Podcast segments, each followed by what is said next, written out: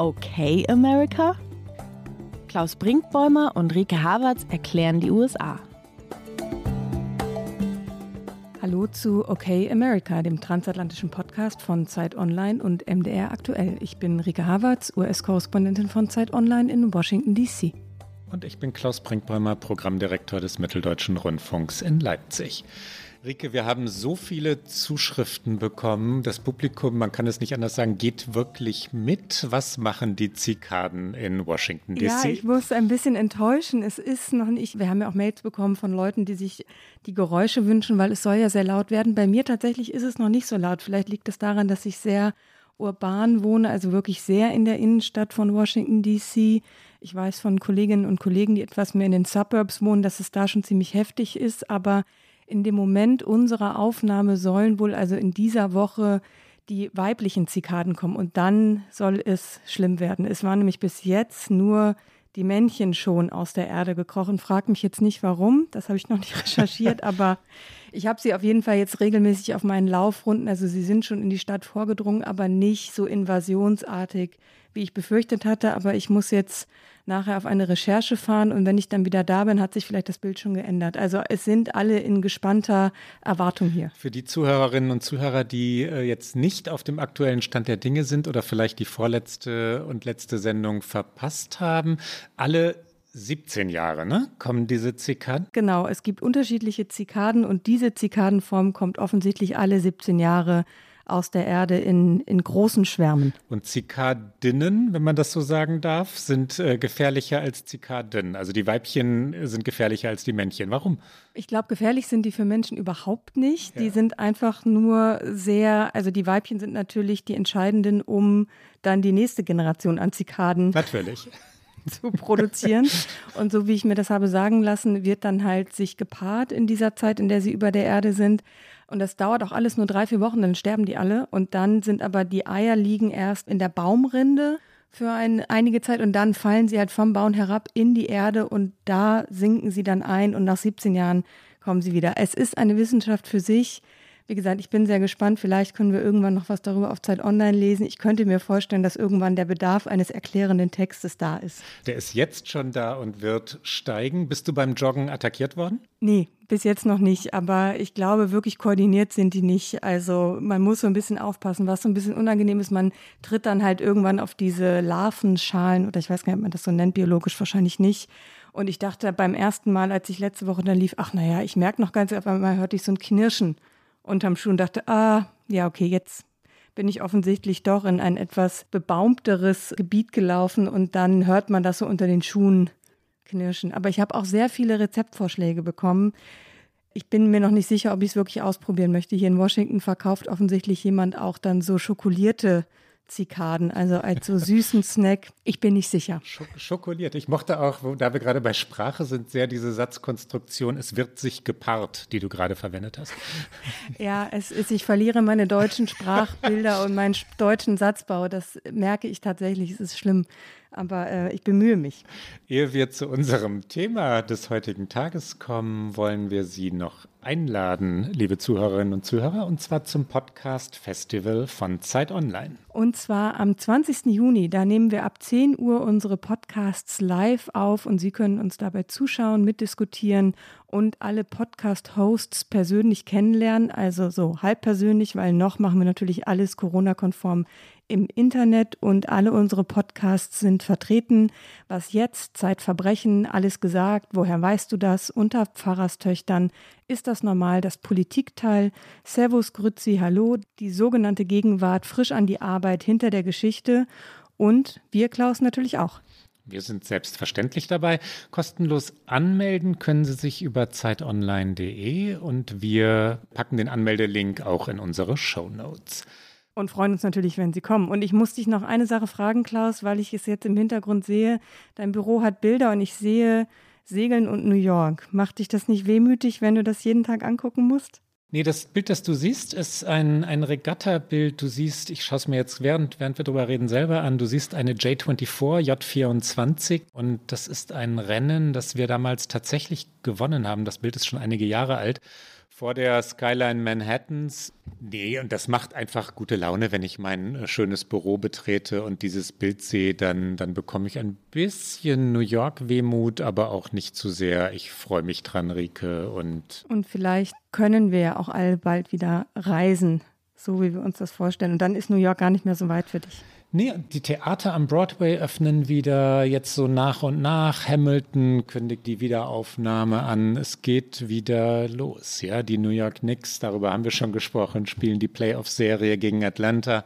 Nicht so schön gestartet leider, aber der Madison Square Garden war mit 15.000 Leuten besetzt und das Leben kehrt zurück. Ich werde bald wieder in New York sein und dann auch wieder auf dem Hudson segeln, Rike. Sehr gut, dann muss ich vielleicht tatsächlich, wir haben ja diesen Drink in New York nie geschafft, was absurd ist nach über einem Jahr, dann holen wir das auf jeden Fall unbedingt nach. Jetzt wollen wir aber auch zu dem Thema unserer Sendung kommen und zwar haben wir in den vergangenen Monaten seit der Wahl sehr oft und viel über die Republikaner gesprochen und ihre Zukunft, die Frage, ob sie sich von Donald Trump lösen sollten oder nicht. Was aber ist mit den Demokraten? Wer sind die prägenden Stimmen? Woher kommen die Demokraten auch historisch? Dazu haben uns immer mal wieder Mails erreicht, Klaus, und deswegen haben wir gesagt, darüber sprechen wir auch, weil es sehr gut anschließt an das, was wir vergangene Woche schon angerissen haben.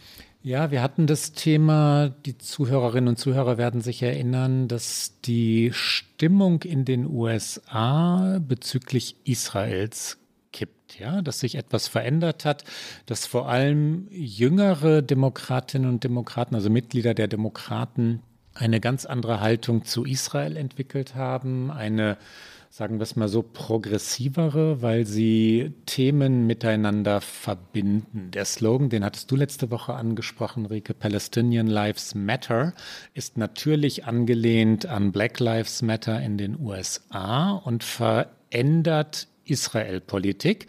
Das nimmt wiederum Einfluss auf Joe Biden und das Weiße Haus. Äh, und das brachte uns zum heutigen Thema, was verschiebt sich bei den Demokraten, wer führt das Wort bei den Demokraten, wie verändert sich äh, die Richtung der Partei und damit die Richtung Amerikas. Einmal vielleicht kurz zur Ausgangslage, weil man könnte ja meinen, und das natürlich auch zu Recht, es ist doch alles prima für die Demokraten. Sie sind jetzt im Weißen Haus mit Joe Biden, sie haben die Mehrheiten in beiden Kammern. Da muss man sich doch eigentlich gar nicht mit sich selbst beschäftigen. Aber natürlich, wie immer, trügt der schöne Schein ein bisschen, denn so einfach ist es nicht. Nee, so einfach ist es ganz und gar nicht, weil die Mehrheiten gering sind, geschrumpft sind bei den vergangenen Wahlen, auch wenn man nach vorne schaut weil die Demokraten die große Sorge haben, dass sie diese Mehrheiten schon bei den kommenden Midterms, und die sind nicht mehr weit weg, anderthalb Jahre nur, wieder verlieren werden. Die Midterms sind traditionell Wahlen mit geringer Wahlbeteiligung in den USA und meistens wird die regierende Partei, die Partei des Präsidenten, abgestraft. Die Demokraten fürchten den Machtverlust in eineinhalb Jahren. Wenn wir aber in der Gegenwart bleiben, die Mehrheit im Senat äh, ist eine in Wahrheit nicht existierende. Es steht 50 zu 50 im Senat. Wir haben es schon mehrfach erklärt. Kamala Harris als Vizepräsidentin besorgt die eine entscheidende Stimme, also ein Stimmenverhältnis von 51 zu 50 für die Demokraten. Für alle wesentlichen Gesetzesvorhaben bräuchte es aber 60 Stimmen, also eine 60 zu 40 Mehrheit, und die haben sie nicht.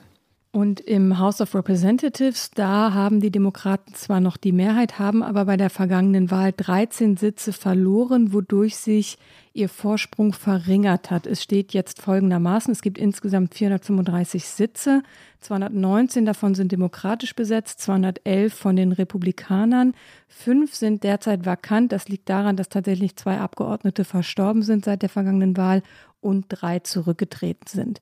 Das heißt, die Mehrheiten sind dort knapper. Die Gründe, warum es gerade so ist, wie es ist, das war das äh, klassische Gegenbeispiel zu dem, was du gerade gesagt hast, dass traditionell bei Zwischenwahlen, aber auch insgesamt bei Kongresswahlen nicht so hohe Wahlbeteiligung vorherrscht. Aber 2018 bei den Midterms, da war ein Turnout, also wie die Amerikaner sagen, da war eine Wählerschaft an den Urnen wie seit einem Jahrhundert nicht mehr. Also es war tatsächlich eine Blue Wave, eine blaue Welle. Die Demokraten hatten unfassbar mobilisiert, vor allen Dingen gegen Trump. Und das war 2020 dann nicht mehr der Fall. Also es war eh unwahrscheinlich, dass sie das noch einmal so schaffen würden. Da war die Mobilisierung eben eher auf die Präsidentschaftswahl ausgerichtet und viele Menschen haben zwar demokratisch gewählt und Joe Biden gewählt, dann aber nicht unbedingt auch noch den demokratischen Kongressabgeordneten oder die demokratische Kongressabgeordnete. Und dann gibt es noch ein strukturelles Defizit im Haus durch den Zensus und das wird sich sogar weiter verschärfen, wie die jüngsten Zahlen des Zensuses im April zeigen. Denn historisch-demokratische Staaten wie Michigan, Illinois, Pennsylvania, New York haben alle Sitze im Kongress verloren und damit Wahlleute an eine Region abgegeben oder an Regionen, in denen die Republikaner derzeit einen politischen Vorteil haben, zum Beispiel Texas, Florida oder North Carolina. Und deswegen werden diese Staaten, die eher republikanisch wählen, bei den nächsten Midterms vier Sitze im Kongress dazugewinnen. Und das bedeutet natürlich, dass es noch schwieriger wird für die Demokraten bei den nächsten Wahlen, ihre Mehrheiten zu halten oder gar auszubauen.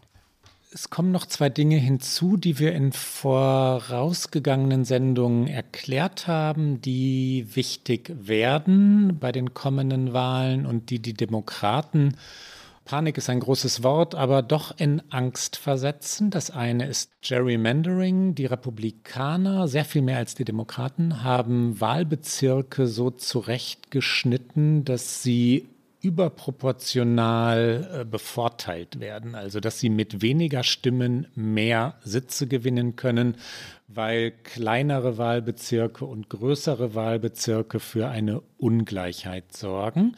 Das zweite ist die Einschränkung des Wahlrechts. In sehr, sehr vielen Bundesstaaten wirkt sie schon. Die Republikaner haben dort, wo sie es können. Florida, Arizona, Texas, Georgia. Das Wahlrecht so eingeschränkt, dass demokratische Wähler und Wählerinnen mutmaßlich weniger wählen werden oder an der Wahl gehindert werden werden. Und das wird Auswirkungen haben. Die Partei wird jetzt schon nervös, die Demokraten. Und wir kommen ja gleich dazu, was das mit der Partei macht, was das mit den Kandidatinnen und Kandidaten macht. Aber die, die, so die Anfangseuphorie der beiden Ära, wenn es denn eine Ära werden wird, ist verflogen, nicht wahr? Auf jeden Fall das Durchregieren, so wie man sich das gewünscht hätte, das ist auf jeden Fall mit dieser Ausgangslage so nicht möglich. Das Covid-Hilfspaket, eins der großen beiden Pakete, das ist ja, wie wir schon mal erklärt haben, über die sogenannte Budget Reconciliation, also ein Kniff im Senat, der Gesetze an das Haushaltsbudget knüpft, durchgekommen. Das bedeutet nämlich, dass man da nur eine einfache Mehrheit braucht. Diesen Kniff können die Demokraten aber nur begrenzt ansetzen. Und das zeigt sich jetzt in Bidens nächsten großen Vorhaben, nämlich seinem Infrastrukturplan.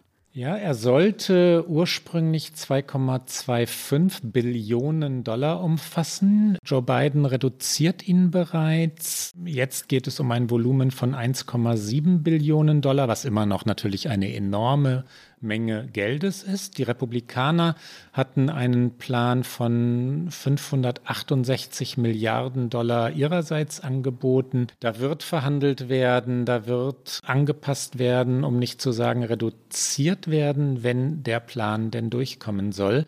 Das Infrastrukturpaket ist ein gutes Beispiel für die Schwierigkeiten durch die Mehrheitsverhältnisse, die, die komplexe Wirklichkeit Washingtons zu navigieren.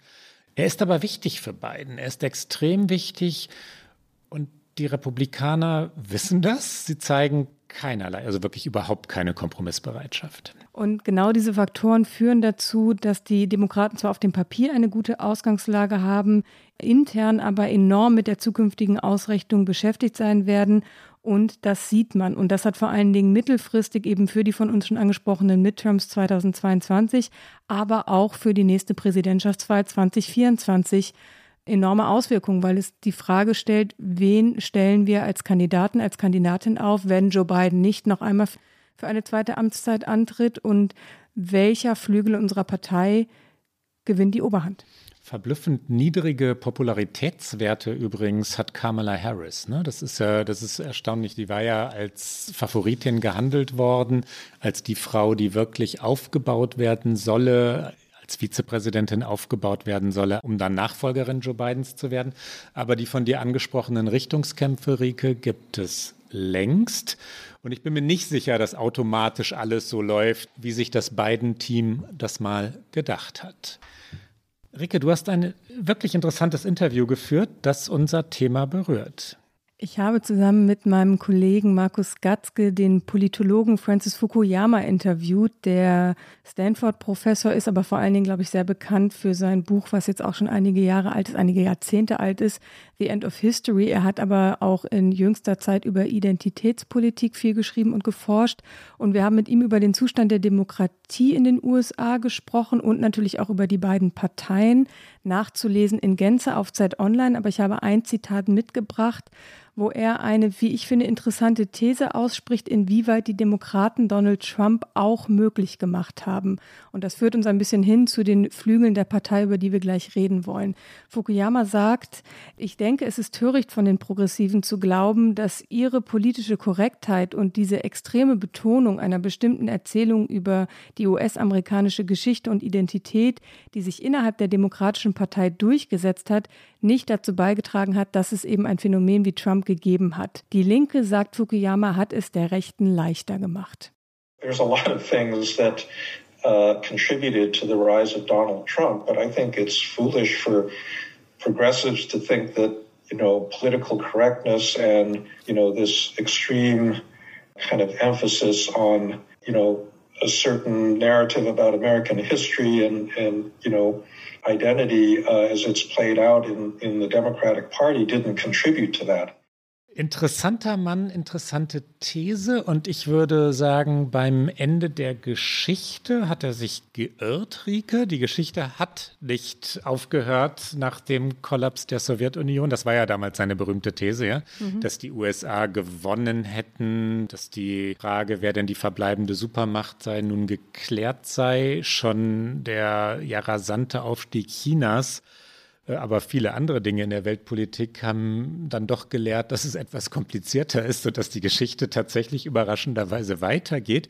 In diesem Fall würde ich sagen, hat er recht. Ne? Also die, die Demokraten jedenfalls ähm, haben ja auch selber gemerkt, dass sie die Arbeiterschaft in Staaten wie Ohio, Michigan, Wisconsin jedenfalls 2016 verloren haben, dass sie sie an Trump verloren haben und dass sie über Identitätsfragen, über Fragen korrekter Sprache, die sogenannte Cancel Culture, die wir schon mehrfach als Thema hatten in unserem Podcast, ähm, sich selber das Image der, der elitären Partei verpasst haben, also der Partei der, der liberalen Küstengegenden, dass sie also es zugelassen haben, ähm, breite Teile der amerikanischen Bevölkerung zu verlieren. Wie siehst du es denn? Ich gebe ihm ein bisschen recht und ein bisschen nicht. Ich glaube nämlich, dass es sich nicht allein auf die Linke bezieht. Ich glaube, dass die Themen, die angestoßen wurden durch diese identitätspolitischen Debatten, wichtig sind und richtig sind. Ich glaube, das, was du gerade beschreibst, diese Arroganz, die gibt es, die beschreibt er auch in dem Interview, dieses eben auch gar nicht verstehen wollen, was die anderen so denken, die nicht so sind wie man selbst. Ich glaube, das wiederum bezieht sich aber nicht nur auf Demokraten, sondern das würde ich eher als eine soziale Klasse definieren, weil es gibt eben auch sehr wohlhabende, gut gebildete West-Ostküsten-Republikaner, die ebenso wenig daran interessiert sind, wie es einer Arbeiterfamilie in Wisconsin geht oder die auch kein Interesse daran haben, deren Schwierigkeiten, ein amerikanisches Leben zu führen, verstehen können, weil mit Geld lebt es sich in den USA wahnsinnig gut und ich glaube, soziale Klasse ist ein großer Unterschied, aber beide Seiten nutzen natürlich diese Debatte um Identität für ihre Wahlkämpfe. Und ich glaube, dass es absehbar in den USA und auch in vielen anderen Ländern bei Wahlen, bei Debatten nur noch um Identitätspolitik gehen wird. Und ich glaube, das ist schwierig. Fukuyama ist der Ansicht oder hat die Theorie, und ich glaube, das ist in seinem letzten Buch beschrieben, dass man daran auch nicht vorbeikommt und dass man jetzt, dass es darum gehen muss, Identität zu etwas machen, was eine liberale Demokratie wieder fördert. Das ist aber natürlich ein, glaube ich, nicht ganz leichtes Unterfangen.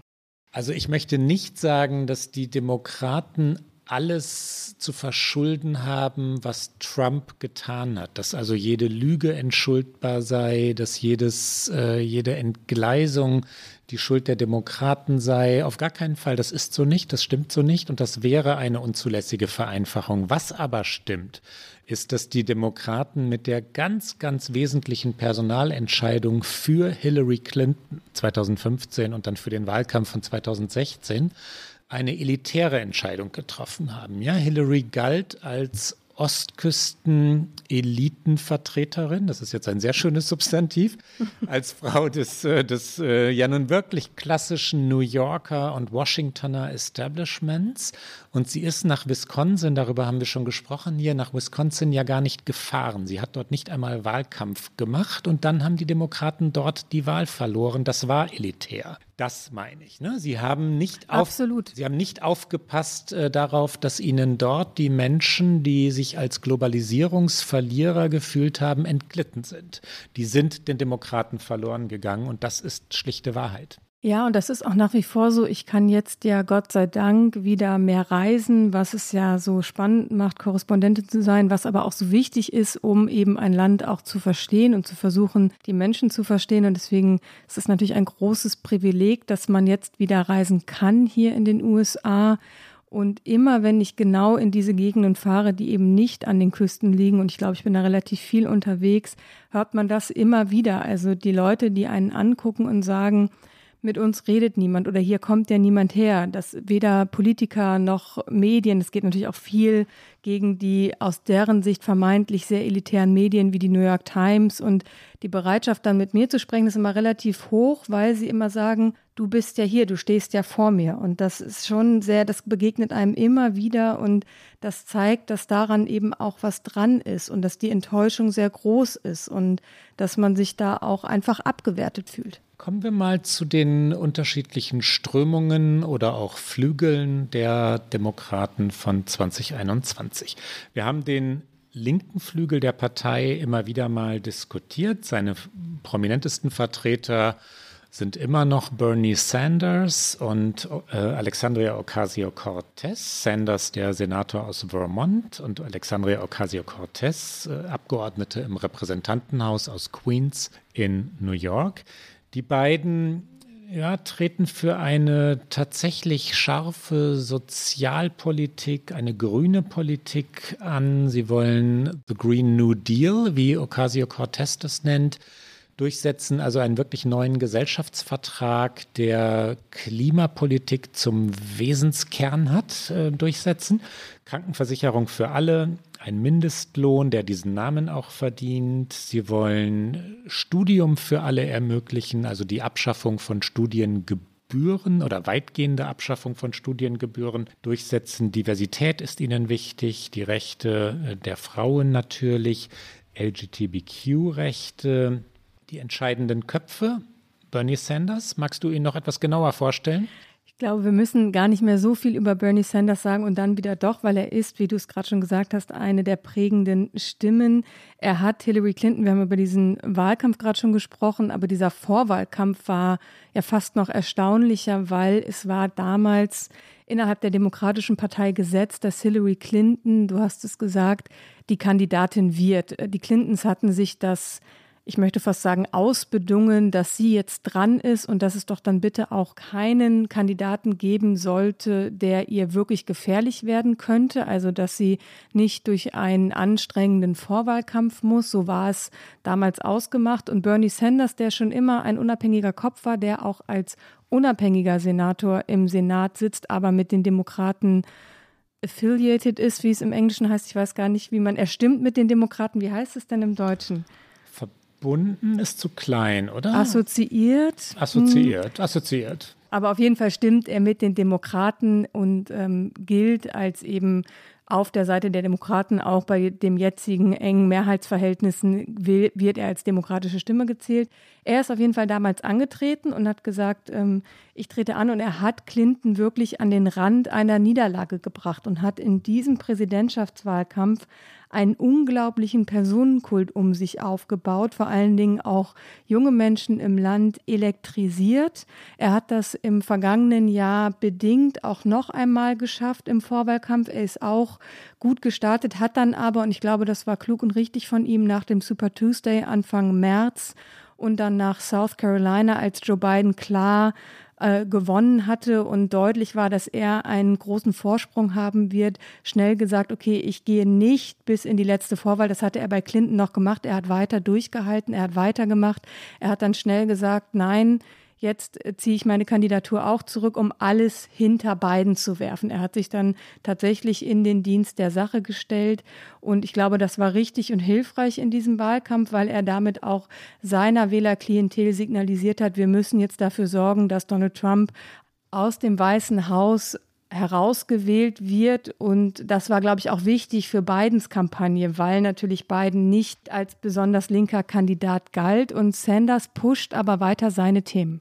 Elizabeth Warren ist eine weitere Vertreterin des progressiven Flügels. Solltest du nicht Elizabeth Warren vorstellen? Ja, das stimmt, aber vor allen Dingen habe ich natürlich noch vergessen, wir dürfen Bernie Sanders nicht abschließen, ohne zu sagen, dass er natürlich bei der Amtseinführung von Joe Biden dann auch noch mit 79 Jahren zu einem Internetphänomen geworden ist, weil er, es war sehr kalt an diesem Tag im Januar mit selbstgestrickten Fäustlingen bei dieser Amtseinführung vor dem Kapitol saß und wie er auf diesem, war es sogar ein Klappstuhl, ich möchte fast sagen, dass es ein Klappstuhl war, mit äh, diesen Mittens gesessen hat, ist zu einem unglaublichen Phänomen geworden und er hat es dann tatsächlich auch auf T-Shirts drucken lassen und für einen sozialen Zweck dann Geld eingesammelt. Also er hat auch daraus noch etwas für sich Positives rausgeholt und seine Agenda weiter forciert. Und ja, Elizabeth Warren muss eigentlich ich vorstellen. Jetzt habe ich aber schon so lange über Bernie Sanders geredet. Das, das macht sagen, gar nichts, Rike. Elizabeth Warren, bei uns beiden darf ich nicht derjenige sein, der Elizabeth Warren vorstellt. Mach mal.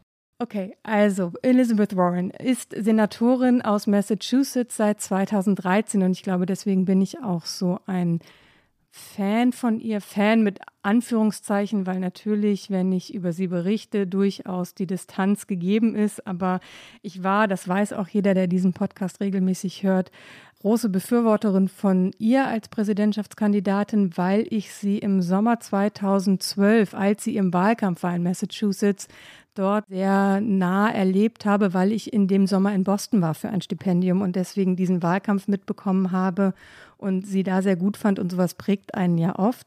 Sie ist 71 Jahre alt, also auch nicht mehr die jüngste und damit sind eben Sanders und Warren, die die prominentesten Vertreter des linken Flügels im Senat sind, eben doch schon unter den Älteren. Sie hat jetzt aber gerade noch mal ein Buch geschrieben über ihren Präsidentschaftswahlkampf. Persist heißt es. Und manche lesen dieses Buch tatsächlich auch als Zeichen dafür, dass sie vielleicht es doch noch mal versuchen könnte und sich doch noch mal in das Präsidentschaftsrennen werfen würde. Ich bin mir nicht ganz sicher. Ich finde, das Buch ist vor allen Dingen ein Zeichen dafür, dass sie ihre Themen nicht aufgibt. Und das sind bei ihr vor allen Dingen Finanzthemen. Also wie können die kleinen Leute, wie es immer so schön heißt, geschützt werden? Wie kann man große Firmen haftbar machen für das, was sie teilweise eben auch angerichtet haben in der Finanzkrise? Sie war unter Obama die Stimme der Finanzkrise. Sie war eine enge Beraterin. Allerdings hat Obama sie damals nicht zur Chefin des Consumer Financial Protection Bureau gemacht. Das war eine Institution, die auch auf Initiative von Warren hin gegründet wurde, um eben große Banken äh, mehr haftbar zu machen, um zu verhindern, dass es eben so etwas nochmal geben könnte, dass eben Menschen ihre Häuser verlieren, aber die Banken gerettet wurden. Da ist Obama ein bisschen eingeknickt, weil es kritische Stimmen gab, die gesagt haben, sie darf da nicht der Kopf werden, weil sie ist zu links für diese Behörde. Und deswegen war sie nur eine Beraterin, aber das sind ihre Themen, Finanzen, soziale Absicherung und natürlich unvergessen finde ich auch, wie sie sich 2016 für Hillary Clinton in den Wahlkampf geworfen hat, obwohl sie und Clinton politisch gar nicht auf einer Linie sind. Auch sie hat damals gesagt, es geht darum, dieses Weiße Haus zu holen und das hat sie jetzt auch, finde ich, in diesem zurückliegenden Präsidentschaftswahlkampf wieder bewiesen. Warren. Du siehst, ich könnte noch fünf Stunden weiter über Elizabeth Warren reden. Ja, und ich höre dir begeistert und beglückt zu. Ich wage kaum etwas zu ergänzen, tust dann aber natürlich doch. Warren ist tatsächlich eine der äh, im strategischen Sinne am weitesten vorausdenkenden Politikerinnen, die ich je erlebt habe. Sie hat diesen, äh, diesen Satz, I've got a plan for this, also ich habe einen Plan für diese oder jene Sache erfunden oder geprägt. Wahrscheinlich hat ihn schon mal jemand vor ihr gesagt, aber sie kommt immer mit diesem Satz und sie hat tatsächlich für alles einen Plan. Ja, sie hat zu sämtlichen auch sehr komplexen wirtschaftspolitischen Fragen Strategien entwickelt, weil sie die Dinge tatsächlich durchdrungen hat eine höchst intellektuelle Politikerin, die stets sehr gut vorbereitet ist, bestimmt auch vielen eher männlichen Politikern Angst macht, weil sie so kompetent ist. Ja, das gehört dazu. Ähm, sie ist nicht Teil der Regierung Biden geworden, weil sie als Senatorin Senatorin eine wichtige Rolle hat und jedes Senatoren- und Senatoriinnenamt, das, äh, das verlassen wird, müsste neu besetzt werden. Es ist also auch ein Risiko, dass man dort dann die Mehrheit gefährden würde. Sie wäre sicherlich eine gute Finanzministerin, ja? aber das, so ist es nicht gekommen. Nee, genauso wie für eben Sanders auch nicht, der ja. ja auch gehandelt wurde als potenzieller Arbeitsminister. Aber beide, das finde ich auch, nie darüber geklagt haben, sondern ihre Rolle, die sie jetzt haben, in dieser Regierung ausfüllen. Und das ist, die Mehrheit im Senat zu halten, tatsächlich.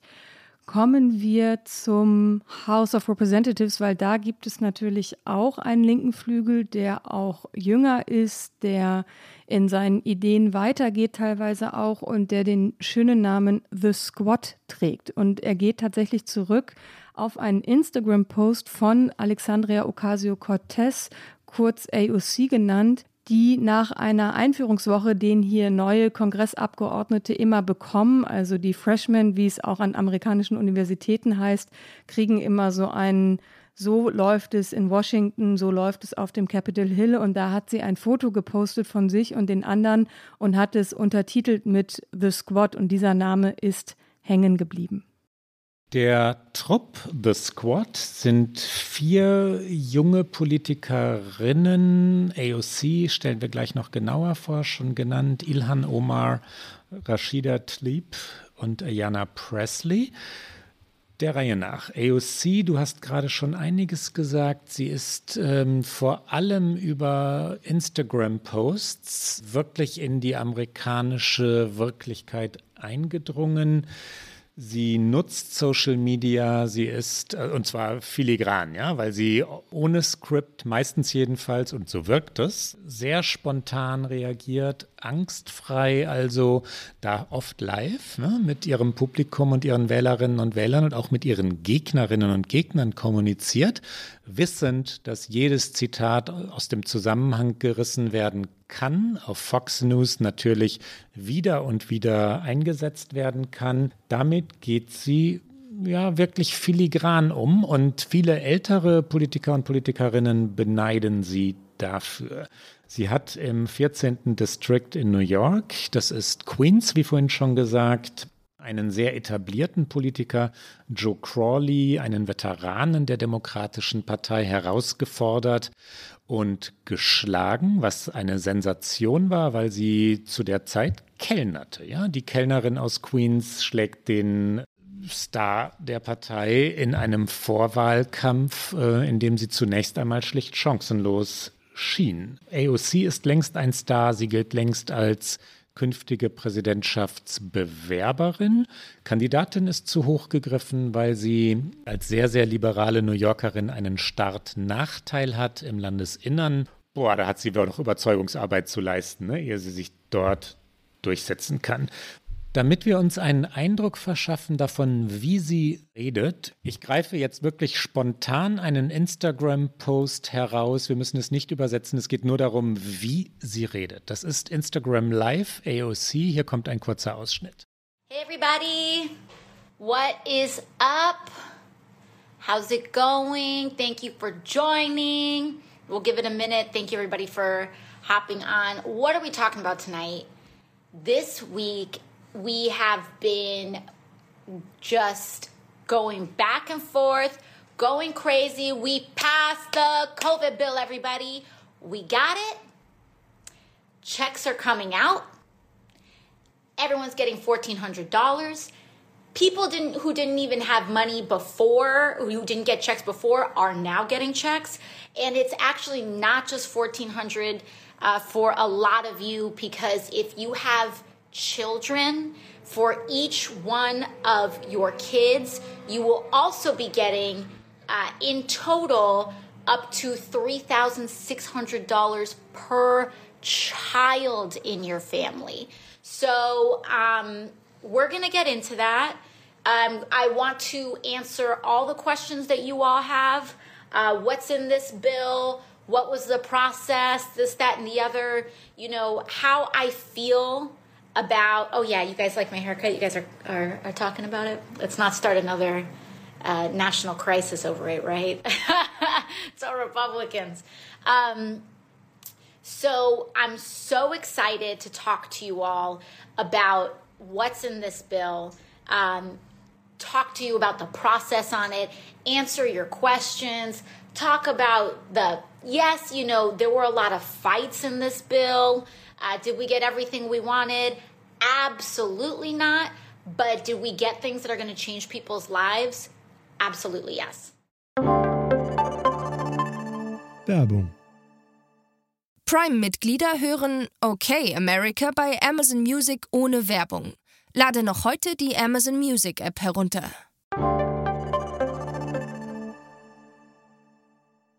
Ob sie tatsächlich irgendwann einmal für den Senat zum Beispiel kandidiert, wurde sie gefragt in einem Interview mit der New York Times nach Bidens Wahlsieg.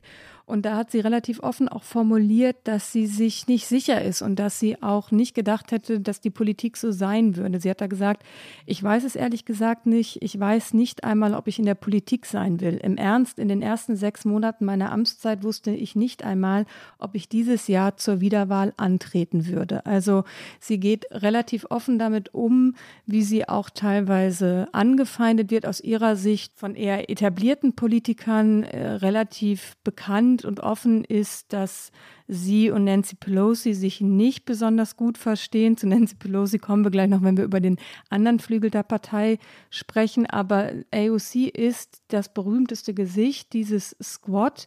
Vielleicht schauen wir noch einmal auf die anderen, die auch Teil dieser Truppe sind. Und die ist nämlich auch gewachsen seit der vergangenen Wahl. Du hast die ersten vier Mitglieder schon genannt.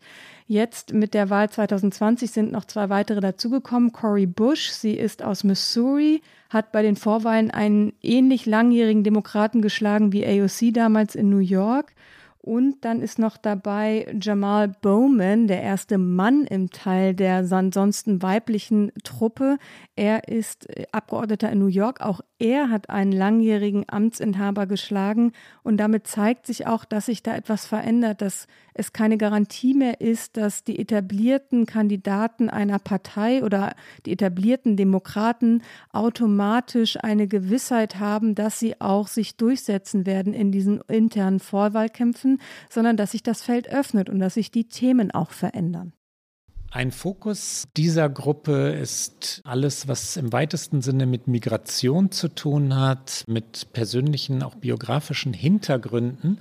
Ilhan Omar ist äh, Abgeordnete für Minnesota. Sie hat einen somalischen Hintergrund, ist sehr offen in ihrer Kritik an Israel, was, das hatten wir in der vergangenen Woche, dieses Thema, was neu ist in der amerikanischen Politik. Gleiches gilt für ihre Kollegin Rashida Tlaib, die 44 Jahre alt ist, Abgeordnete in Michigan ist und palästinensische Wurzeln hat. Auch deswegen natürlich anders auf Israel, Benjamin Netanyahu und dessen Politik blickt und etwas aufbricht, was in Amerika tabu war oder anders gesagt immer allgemeine Meinung, nämlich und die, die wirklich ja bedingungslose Unterstützung Israels, das sieht sie schlicht anders, ja. Und sie hat Joe Biden auf einem Flugplatz, auf der wirklich auf der Startbahn, wenn ich es richtig gesehen habe, ähm, gezwungen, sich zu äußern. Er war in Michigan, um ein äh, Elektroautozentrum von Ford anzuschauen, also wirklich harmlose, ähm, eher symbolische Politik zu betreiben. Dann hat sie ihn äh, ja gedrängt und gezwungen, sich zu positionieren und äh, Gaza differenzierter zu betrachten, Israel kritischer zu betrachten. Und man kann auch sagen, dass Biden danach seinen Ton Verändert hat und wirklich anders formuliert hat. Um es abzuschließen, Ayanna Presley ist äh, von dem Original-Squad, also wenn wir mal ihn so nennen wollen, den Trupp der Original Four, die unbekannteste. Sie ist Abgeordnete aus Massachusetts. Äh, sie richtet sich sehr gegen sexuelle Gewalt, für Frauenrechte. Von den, wie gerade schon gesagt, Vieren ist sie die am wenigsten markant auftretende. Kommen wir nochmal zu Cory Bush. Genannt hast du sie schon, Rike. Ja, unbedingt, weil Cory Bush ist sicherlich neben AOC diejenige, die einen ähnlichen Status erreichen könnte. Sie ist hier in den USA sehr bekannt. Sie ist 44 Jahre alt aus Missouri, hat bei den Vorwahlen, haben wir schon gesagt, eben auch einen langjährigen Demokraten geschlagen. Sie ist Krankenschwester, sie ist auch Aktivistin, das sagt sie auch offen. Sie war relativ am Anfang der Black Lives Matter Bewegung 2014 nach dem Tod von Michael Brown in Ferguson sehr aktiv in Ferguson, auch auf der Straße und sie hat in ihrem Wahlkampf unter anderem Defund the Armed Forces gefordert, also nicht die finanzielle Entmachtung der Polizei, sondern des US-Militärs. Dafür wurde sie kritisiert und hat dann irgendwann präzisiert und hat gesagt, es geht ihr um die Verschiebung von Geldern, also ähnliches, was eben auch bei Defund the Police im Raum steht. Wie viel Geld brauchen Polizei und Militär? Und der Militärhaushalt in den USA ist ja historisch gigantisch immer. Und äh, da hat sie sich so ein bisschen zurechtgerückt. Sie hat dann aber eben diese Vorwahl gewonnen. Und jetzt in dieser Debatte um die zusätzlichen 300 Dollar Arbeitslosenhilfe, die Teil des beiden Covid Hilfspakets sind und die Republikaner stark kritisieren, weil sie sagen, das sind die 300 Dollar, die die Menschen davon abhalten, sich einen Job zu suchen. Da hat sie sich geäußert, unter anderem in einem Video auf Twitter, in dem sie beschreibt, dass diese 300 Dollar den Unterschied machen, wenn es darum geht, Miete zu bezahlen oder den Kredit aufs Haus abzubezahlen oder auch nur die Stromrechnung und dass sie weiß, wovon sie spricht, denn sie spricht von sich selbst, dass sie es genau so erlebt hat. Zum Hintergrund, Cory Bush hat zwei Kinder und war teilweise in ihrem Leben schon obdachlos. Das heißt, sie weiß wirklich, wovon sie spricht. Wir hören einmal kurz rein. An additional $300 a week. It's the difference between somebody paying rent or being able to pay their mortgage and not being able to pay it. If I am going back to work, what's going to happen with childcare? How am I how am I supposed to afford that? And, and I'm saying that because that was me. I'm not talking about other people. I'm talking about me. I know what that feels like. I know what it feels like to come home at the end of a day and just hope that when you open the door that I can see a, a light or uh, a digital clock, you know, just letting me know that, okay, my electricity is still on. Die genannten, inklusive Cory Bush, sind ungeduldig. Sie halten nicht viel davon, wenn ihnen Leute wie Joe Biden sagen, jetzt wartet mal ab oder seid im taktischen Sinne etwas vorsichtiger. Seid bitte zurückhaltend, weil wir das ganze Land mitnehmen müssen und weil wir, die Demokraten, eine Gemeinschaft aus sehr, sehr vielen Bevölkerungsgruppen sind.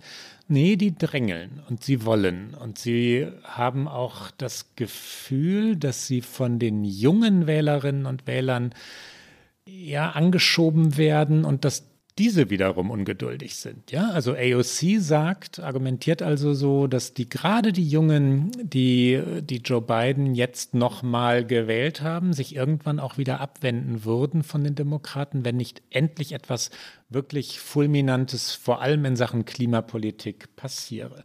Dem steht nun wirklich der moderate, um nicht zu sagen rechte Flügel der Demokratischen Partei entgegen. Und dieser Richtungskampf ist wichtig, der wird ausgefochten.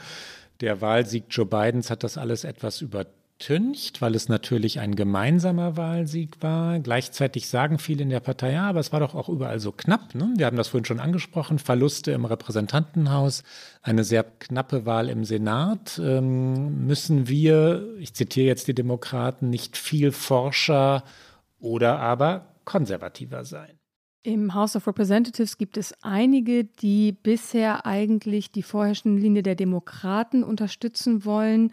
Eine moderat sozialdemokratische Politik, die sich aus eben deutscher und europäischer Sicht eher konservativ anfühlt.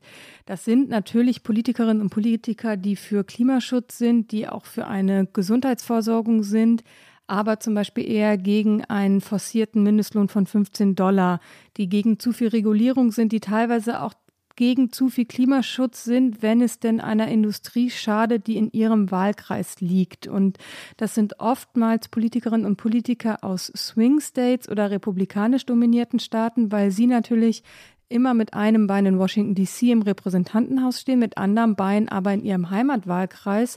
Und wir haben das schon mal erwähnt, die Wahlkämpfe hier sind lang und ausdauernd. Jetzt sind diejenigen, die im kommenden Jahr bei den Midterms im November zur Wiederwahl stehen, eigentlich schon im Wahlkampf. Diese Zyklen sind unglaublich lang und da zählt jede Stimme und auch jede Position. Und Nancy Pelosi, vielleicht um mal eine Bekannte aus dem House of Representatives herauszugreifen, ist sicherlich die, die zum alten demokratischen moderaten Flügel zählt. Sie hat im Juli 2019, ist schon ein bisschen her, aber es ist so ein schönes Zitat in einem Gespräch mit der New York Times über die Squad, die wir gerade vorgestellt haben, gesagt, die haben alle ihr Internet und die Öffentlichkeit und äh, die Twitter-Welt, aber sie haben niemanden, der ihnen folgt. Und ich glaube, das ist natürlich ein Zitat, was Nancy Pelosi heute so nicht mehr sagen würde.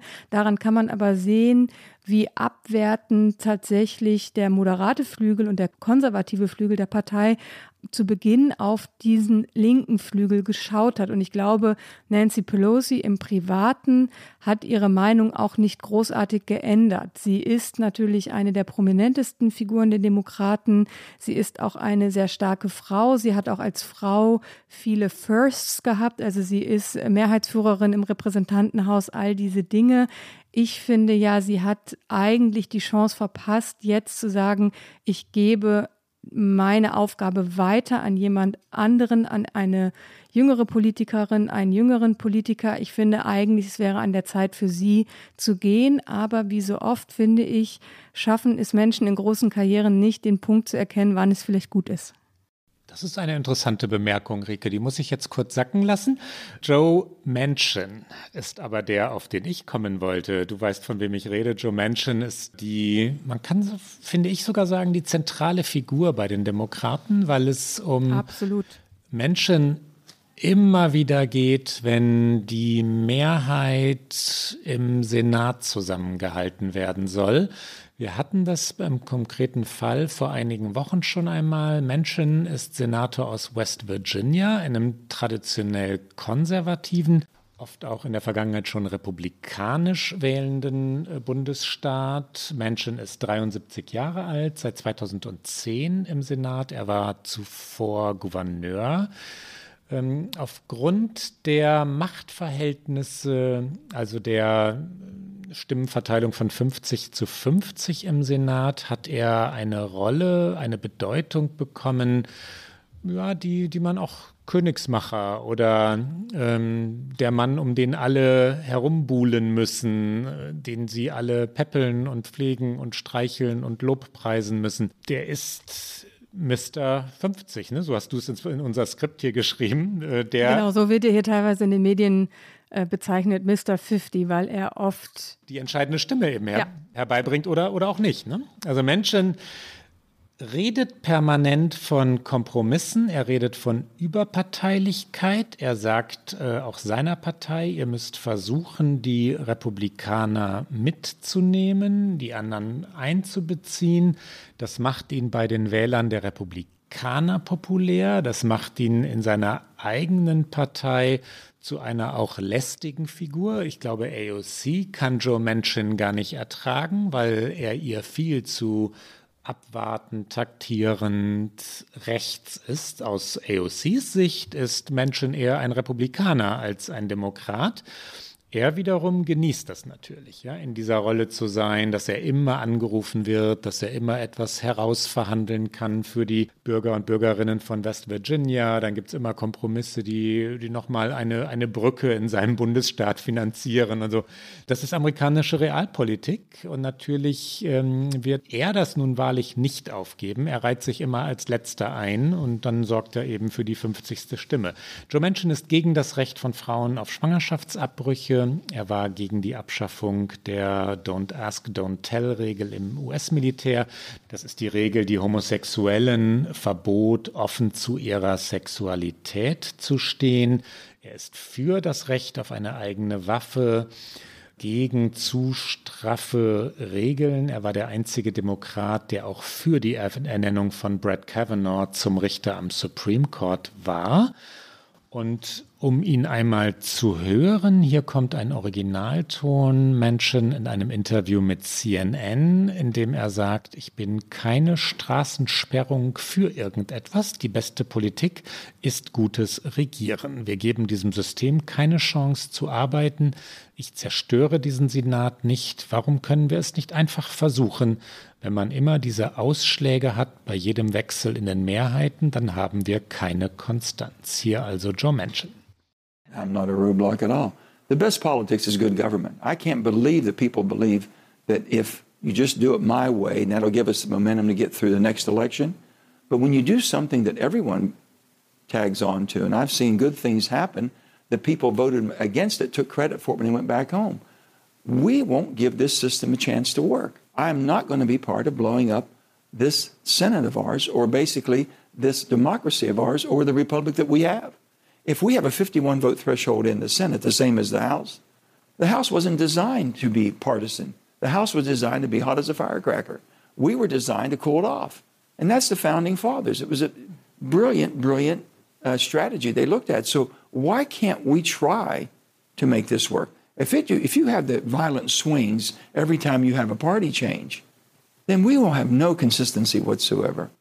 Joe Manchin ist der prominenteste von diesem konservativen Flügel im Senat. Zwei, die wir vielleicht noch nennen sollten, um zu zeigen, dass er nicht ganz alleine dasteht, sind Kirsten Sinema und Mark Kelly, beide Senatoren aus Arizona. Sie gehören auch diesem Flügel an. Äh, Sinema zum Beispiel versucht auch ähnlich wie Manchin jetzt für sich und für ihren Staat Dinge einzufordern, bevor sie Dingen zustimmt, die aus dem Weißen Haus kommen oder die aus dem Repräsentantenhaus kommen. Menschen, das muss man aber sagen, ist derjenige, der das Gesicht dieses konservativen Flügels ist und der das auch einfach ausnutzt. Er ist aus meiner Sicht ein Opportunist im besten Sinne. Das zeigt auch, dass er sich schon so lange als Senator in einem Bundesstaat hält, der sich, der früher einmal demokratisch war, mittlerweile aber definitiv eine republikanische Prägung hat. Und trotzdem wird er da immer mit großen Mehrheiten wiedergewählt. Im vergangenen November hat zum Beispiel Trump den Bundesstaat geholt als Präsidentschaftsbewerber, aber Manchins Wiederwahl stand im Grunde nicht in Frage.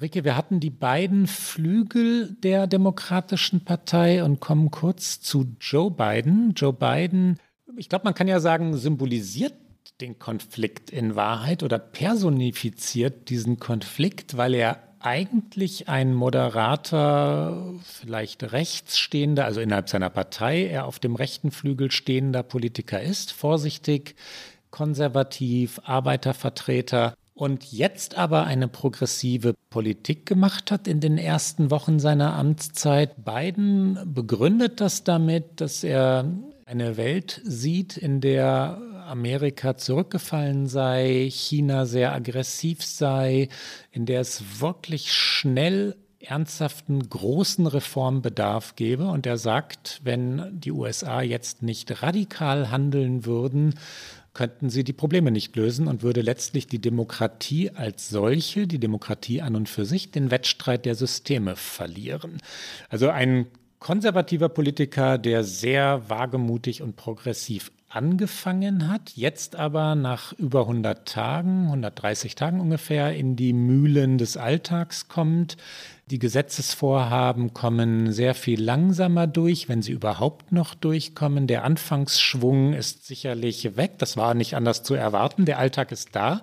Ich bin gespannt, wie sich das weiterentwickeln wird. Äh, ausgemacht ist das nicht. Ne? Nee, ausgemacht ist das gar nicht. Ich würde Joe Biden wünschen, dass er den Mut seiner Anfangstage beibehält, vor allen Dingen auch was seine nationalen Vorhaben angeht. Ich glaube, dass der Ausbau des Sozialstaates, also Kinderbetreuung, Vereinbarkeit von Familie und Beruf, ein fairer Lohn, eine Krankenversicherung für alles, alles diese Themen sind aus meiner Sicht mitentscheidend dafür, wenn es darum geht, dieses Land in eine Perspektive zu führen, die es für alle wieder ein lebenswertes Land macht und nicht für die, die es sich leisten können. Was ich interessant finde an Joe Biden ist, dass er und seine Person und auch seine Präsidentschaft ein bisschen auch ein Spiegel ist von dem, wie die Demokraten schon immer in so einer, nicht schon immer, aber schon lange in so einer Ambivalenz gefangen waren, immer sehr hohe Ansprüche hatten, auch an das, was sie an Werten verkaufen und vermitteln wollen und dann eben der, der Mühe der Ebene, so will ich es mal nennen. Wir hatten in einer unserer Sendungen Anfang des Jahres schon mal einen längeren Abriss über die Geschichte der Demokraten. Deswegen wollen wir das jetzt hier nicht wiederholen. Aber es war ja so, dass am Anfang die Gründung dieser Partei eher eine konservative war. Natürlich, es waren die 1820er, da waren alle Parteigründungen konservativ, weil es immer um die Werte und die Ziele von weißen, wohlhabenden Männern ging. Das ist natürlich per se so. Die äh, Sklavenfrage hat am Ende die Partei gespalten und die Demokraten galten lange als die Partei der Befürwortung von Sklaverei und es war tatsächlich erst Ende des 19. Jahrhunderts, war es also ein komplett anderes Bild als das, was wir heute haben. Wer daran interessiert ist, dem empfehle ich Anfang des Jahres unsere Sendung. Ich glaube, es war wirklich im Januar noch. Ähm, ich packe es in die Shownotes mit rein, wer da noch mal reinhören möchte in die Historie. Das Comeback der Demokraten, so wie wir sie heute kennen und die Prägung, die sie heute haben, die kam mit FDR, also mit Franklin Delano Roosevelt, Präsident von 1933 bis 1945. Und in der jüngeren Geschichte gab es natürlich viele prägende Präsidenten, auch die rhetorisch immer versucht haben, eben diese Werte zu vermitteln, für die die Demokraten heute stehen. Mir fallen da natürlich Kennedy ein. Mir fällt da durchaus auch Bill Clinton ein, dessen Präsidentschaft in der Rückschau immer geprägt ist durch das eine Ereignis und natürlich zuletzt Barack Obama. Der hat noch nicht den ganz großen Dynastiestatus, aber ich würde sagen, die Obamas arbeiten daran. Hören wir uns doch zwei von denen kurz an. Hier kommt zunächst John F. Kennedy, der vor den Vereinten Nationen im September 1980 61 nach dem Tod des Generalsekretärs Doug Hammarskjöld sagt, ich übersetze jetzt, doch wie nahe wir manchmal diesem dunklen und endgültigen Abgrund zu sein scheinen, soll kein Mensch des Friedens und der Freiheit verzweifeln, denn er steht nicht allein. Wenn wir alle durchhalten, wenn wir in jedem Land und in jedem Amt über die eigenen Grenzen und Ambitionen hinausschauen können, dann wird sicher das Zeitalter anbrechen, in dem die Starken gerecht und die Schwachen sicher sind und der Frieden bewahrt wird. But however close we sometimes seem to that dark and final abyss, let no man of peace and freedom despair, for he does not stand alone. If we all can persevere, if we can in every land and office look beyond our own shores and ambitions, then surely the age will dawn in which the strong are just and the weak secure and the peace preserved.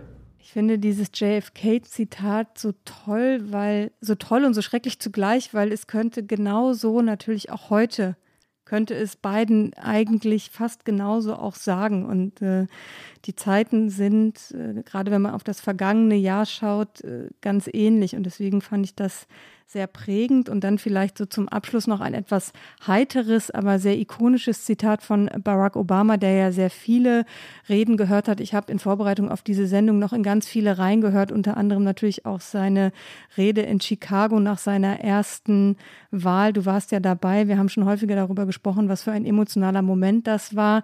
Ich habe jetzt eine seiner letzten Reden rausgegriffen. Es war eine Rede beim White House Correspondence Dinner 2016 und zwar im Mai 2016. Da war also noch nicht klar, dass Donald Trump ins Weiße Haus einziehen würde. Es war noch Wahlkampf und da hat Obama seinen absolut mittlerweile berühmten und auch es ist in unzählige Gifis eingeflossen Obama-out-Moment gehabt, also sein Mic-Drop. Und er hat genau das gesagt, Obama out und hat das Mikrofon fallen lassen. Und das war, finde ich, symbolisiert, wie er eben auch war, was für ein cooler Präsident dieser Mann auch war. Hier einmal Obamas Mic-Drop. Good evening, everybody. It is an honor to be here at my last and perhaps the last White House Correspondents' Dinner. Next year at this time, someone else will be standing here in this very spot, and it's anyone's guess who she will be. But, but it's not just Congress. Even some foreign leaders, they've been looking ahead, anticipating my departure. Last week, Prince George showed up to our meeting in his bathrobe. That was a slap in the face. Want to close my final White House Correspondents' Dinner by just saying thank you. Um, I'm very proud of what you've done. It has been an honor and a privilege to work side by side with you to strengthen our democracy. And with that, I just have two more words to say Obama out.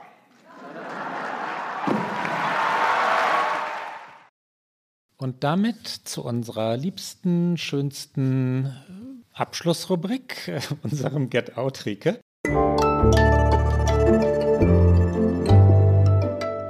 Get Out. Rike, was hast du mitgebracht? Dein Get Out, bitte.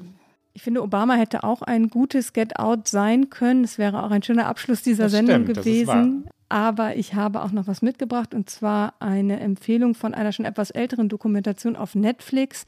Knock Down the House heißt sie und sie begleitet eben AOC, Cory Bush und andere im Vorwahlkampf. Und ich finde, es ist einfach drei Jahre später so interessant zu sehen, weil es eigentlich schon eine ganze Welt entfernt ist. Es, es fühlt sich so ewig her an, obwohl es erst drei Jahre ist, aber es ist so sehenswert, weil es eben auch zeigt, vor allen Dingen natürlich AOC, die auch mit am prominentesten gefeatured ist in dieser Dokumentation, aber auch Cory Bush, die eben damals noch scheitert und es jetzt aber geschafft hat, wie da einfach wirklich grassroots-mäßig Plakate gemalt werden, AOC ständig selbst auf der Straße steht, auch im Grunde die Arroganz und Überheblichkeit ihres Kontrahenten, der sie für die längste Zeit überhaupt nicht ernst nimmt.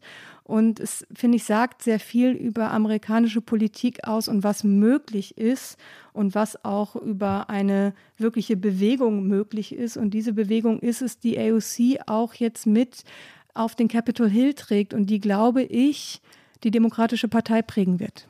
Klaus, was ist dein Get Out? Ich hoffe, du hast nicht auch die Doku mitgebracht. Es lag so auf der Hand. Das lag auf der Hand, aber es ist äh, eine tolle Empfehlung. Nein, ich habe The Underground Railroad ähm, mitgebracht. Man kann jetzt sagen, schon wieder. Wir hatten das nämlich schon mal und hatten nach dem letzten Mal auch einige Diskussionen, weil ich es ein bisschen missverständlich formuliert hatte damals. The Underground Railroad, zur Erinnerung, ist ein Begriff, der entstand weil es ein, ein Netzwerk von Sklavereigegnern und ähm, Helfern und Helferinnen ehemaliger Sklaven gab, die ähm, oder das versucht hat, Sklaven aus den Südstaaten nach Norden bis nach Kanada zu bringen, also ihnen zur Flucht zu verhelfen und sie dann so von Station zu Station oder Bundesstaat zu Bundesstaat zu begleiten, durch die Wälder, durch die Felder, es war nicht wirklich eine U-Bahn, wir reden vom 18. und 19. Jahrhundert, aber der Roman von Colson Whitehead macht aus der metaphorischen Underground Railroad eine tatsächliche, also ein tatsächliches Bahnnetz unter der Erde, eine fantastische Fiktionalisierung. Und jetzt gibt es The Underground Railroad als Serie bei Amazon Prime zu sehen, auch in Deutschland zu sehen. Barry Jenkins hat diese Serie entwickelt und sie lohnt sich wirklich. Eine gelungene, weil sehr, teilweise sehr träumerische, teilweise, das sei als Warnung dazu gesagt, auch sehr brutale Verfilmung. Die Geschichte der Sklavin Cora und des Kopfgeldjägers, wie heißt er? Richway, Richway. Ähm, es lohnt sich. Underground Railroad schon wieder, diesmal aber anders, nämlich als Serie. Das steht noch auf meiner Liste ganz oben. Es war auch auf meiner Liste der Get Outs tatsächlich, weil ich es aber nicht geschafft habe, es zu gucken, ähm, haben wir uns da ja sehr gut, ohne uns abzusprechen, ergänzt. Und das war's für heute bei OK America. Ab sofort hören Sie uns immer wieder alle zwei Wochen donnerstags auf Zeit Online, mdr.de, in der ARD Audiothek und auf allen guten Podcast-Kanälen. Und die nächste Folge hören Sie deshalb am 10. Juni. Wenn Sie uns schreiben mögen, erreichen Sie uns unter okamerica.zeit.de. Bis dahin. Bis dann.